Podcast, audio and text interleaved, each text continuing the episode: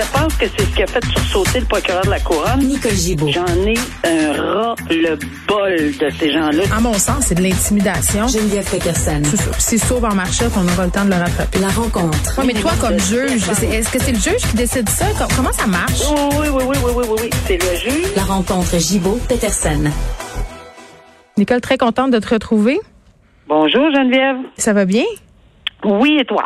Ben, très bien. On a eu quand même euh, une annonce encourageante du ministre Simon Jolet Barrette en matière de prévention des agressions sexuelles. Tu voulais réagir à tout ça?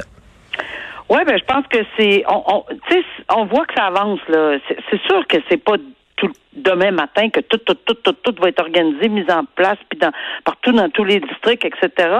Mais euh, je pense que à chaque semaine ou tout au moins là euh, depuis début septembre là ou presque euh, on a des nouvelles peut-être des fois euh, c'est tribunal spécialisé après ça ben on met euh, les recommandations euh, une à une en place. On va euh, et, et je pense qu'on on a vraiment une volonté plus qu'une volonté je, je, je, je la sens euh, vraiment Puis je pense que tout le public la sent également la volonté euh, de favoriser l'accès Oui. à la justice. Là. Ici, c'est ici c'est favoriser. Ce matin, là, c'est les annonces, c'est pour favoriser l'accès euh, à la justice pour les pers- personnes victimes de violences euh, sexuelles et, et victimes de violences conjugales. Puis ce qui est intéressant, c'est parce que oui, on connaît l'aide juridique pour essayer de départager tout ça.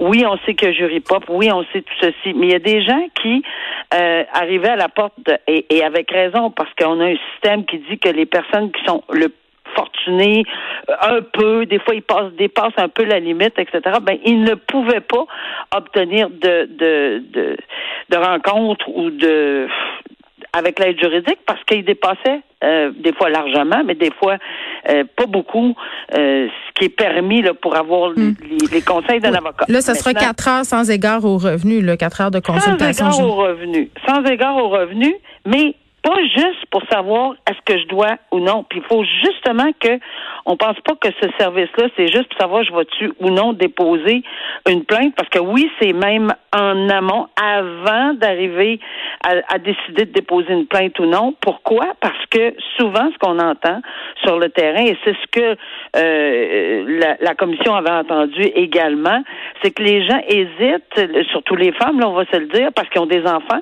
ils n'ont pas de toit, ils n'ont pas de, ils n'ont pas nécessairement les moyens de s'en aller chez une amie ou un ami ou en, envahir avec trois, quatre enfants. là. Qu'est-ce qu'on fait? Comment on réagit? Quels sont les impacts quand on est marié sur euh, la pension, sur euh, euh, la, la pension alimentaire possible, euh, la résidence, qui va avoir quoi? C'est toutes des questions qu'on a entendues qui, qui, qui, qui, qui sont où les victimes sont extrêmement inquiètes puis qui des fois ils n'agissent pas ou ils, ils se blottissent puis acceptent un peu plus leur sort parce que ils connaissent pas le résultat. Ben là, quatre heures sera offert par- euh, de façon tout à fait gratuite par l'aide juridique et par la suite, euh, je pense que y a, y a- on a également Jury Pop qui va accompagner 125 Plus de place là, pour cet organisme-là qui fait déjà un travail colossal et phénoménal, faut le dire. là. Phénoménal, phénoménal, colossal. Les en- l'engagement. Moi, j'ai rencontré à plusieurs reprises euh, cet organisme Mhm. et, et- et sa directrice. C'est vraiment, là, c'est un engagement. C'est le, c'est le sourire, c'est la brillance. C'est vraiment, on veut beaucoup, beaucoup. Et à ce moment-là, ben, je pense que ça va donner.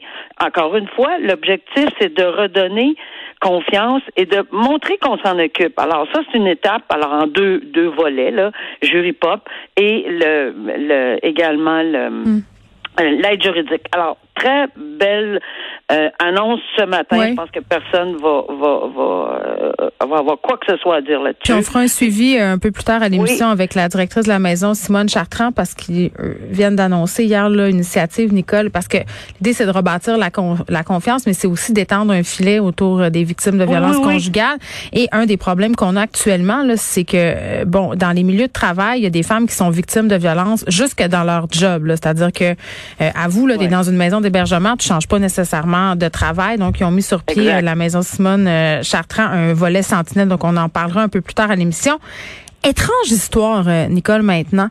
Euh, Puis ça pose des questions quand même éthiques intéressantes à mon sens. là. Un harceleur criminel qui a aidé l'Agence de santé du Canada pendant la pandémie et ça en direct de sa cellule. Donc, c'est un scientifique québécois qui a contribué, là, alors qu'il était incarcéré pour harcèlement de sa conjointe, même reçu une lettre d'appui d'une autre fonctionnaire pour être libéré plus rapidement. Ça ne lui a pas été accordé, mais pendant tout le temps qu'il a été incarcéré, il a aidé avec des travaux de séquençage du virus, il travaillait avec des papiers dans sa cellule.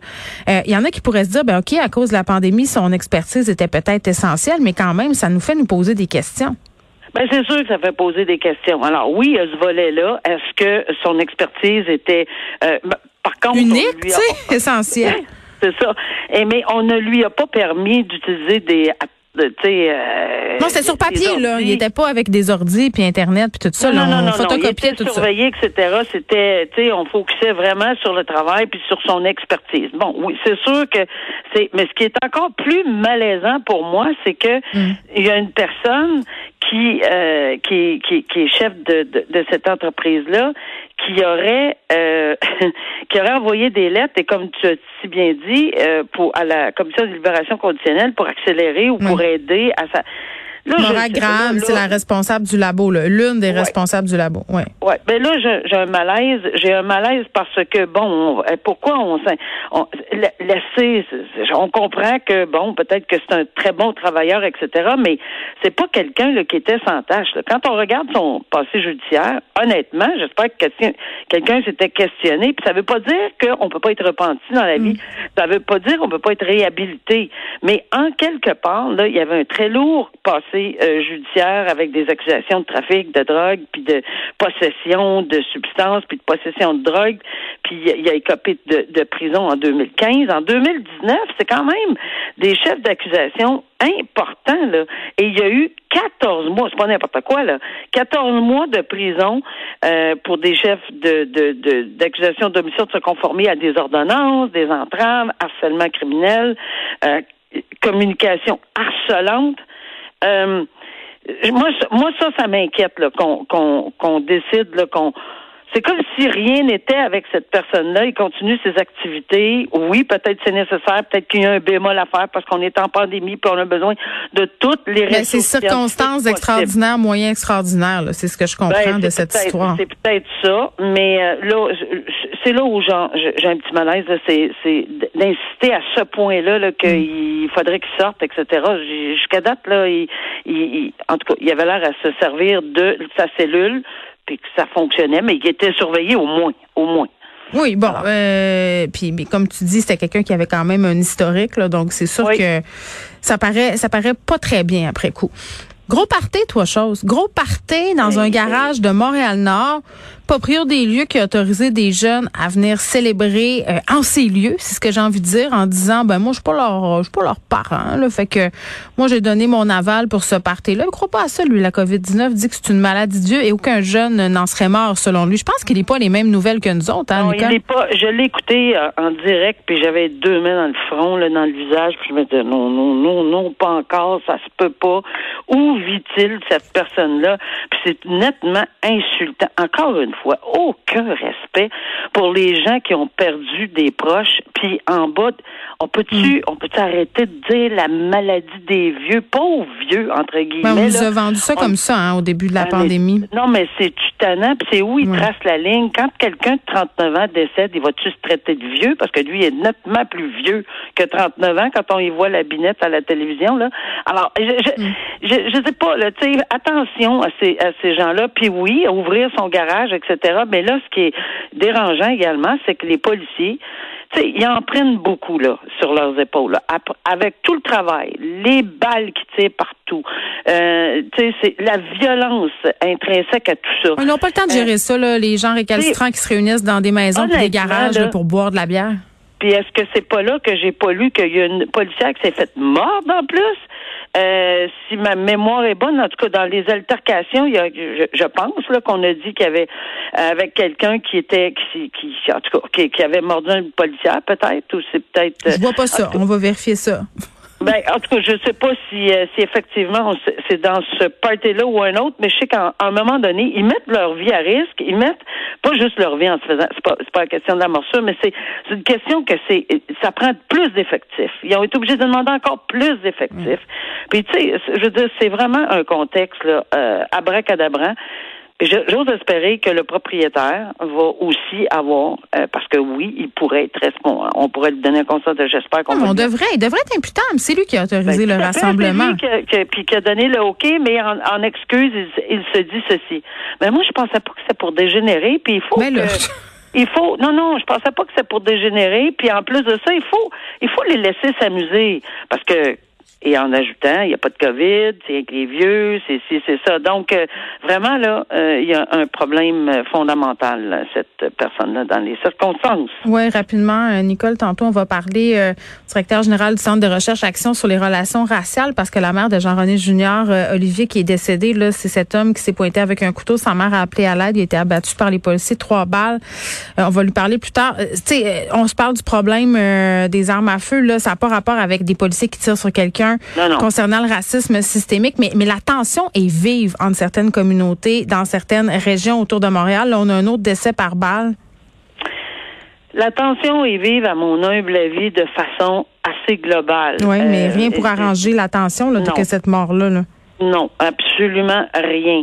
Puis c'est très malheureux parce que euh, sais, on a besoin de, les policiers ont besoin de se sentir aussi réconfortés dans leur travail, pas toujours avoir peur euh, dans les circonstances, et le public doit se sentir réconforté également euh, des deux côtés. Alors vraiment là, ça prend ça prend beaucoup de discussions, de travail, de collaboration, puis d'explication, puis de beaucoup beaucoup de choses là.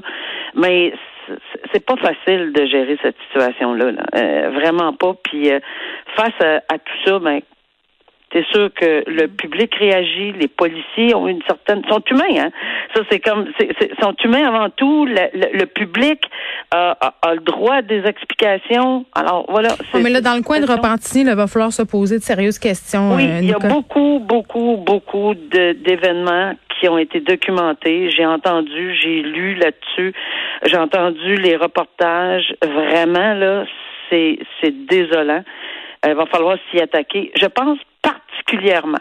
Mais il n'y a pas d'excuses. Ceux que j'ai vus, là, euh, j'ai écouté les vidéos, là, parce qu'il y a quelqu'un qui avait euh, pris ça en vidéo, là. Mm. Oh, c'est désolant. Évidemment, ils ont été trouvés responsables, mais euh, ça, ne change pas la donne qu'il n'y avait aucun lieu de d'agir les policiers de la façon dont ils, y avaient agi à ce moment-là. Merci beaucoup, Nicole. À demain. À demain. Au revoir.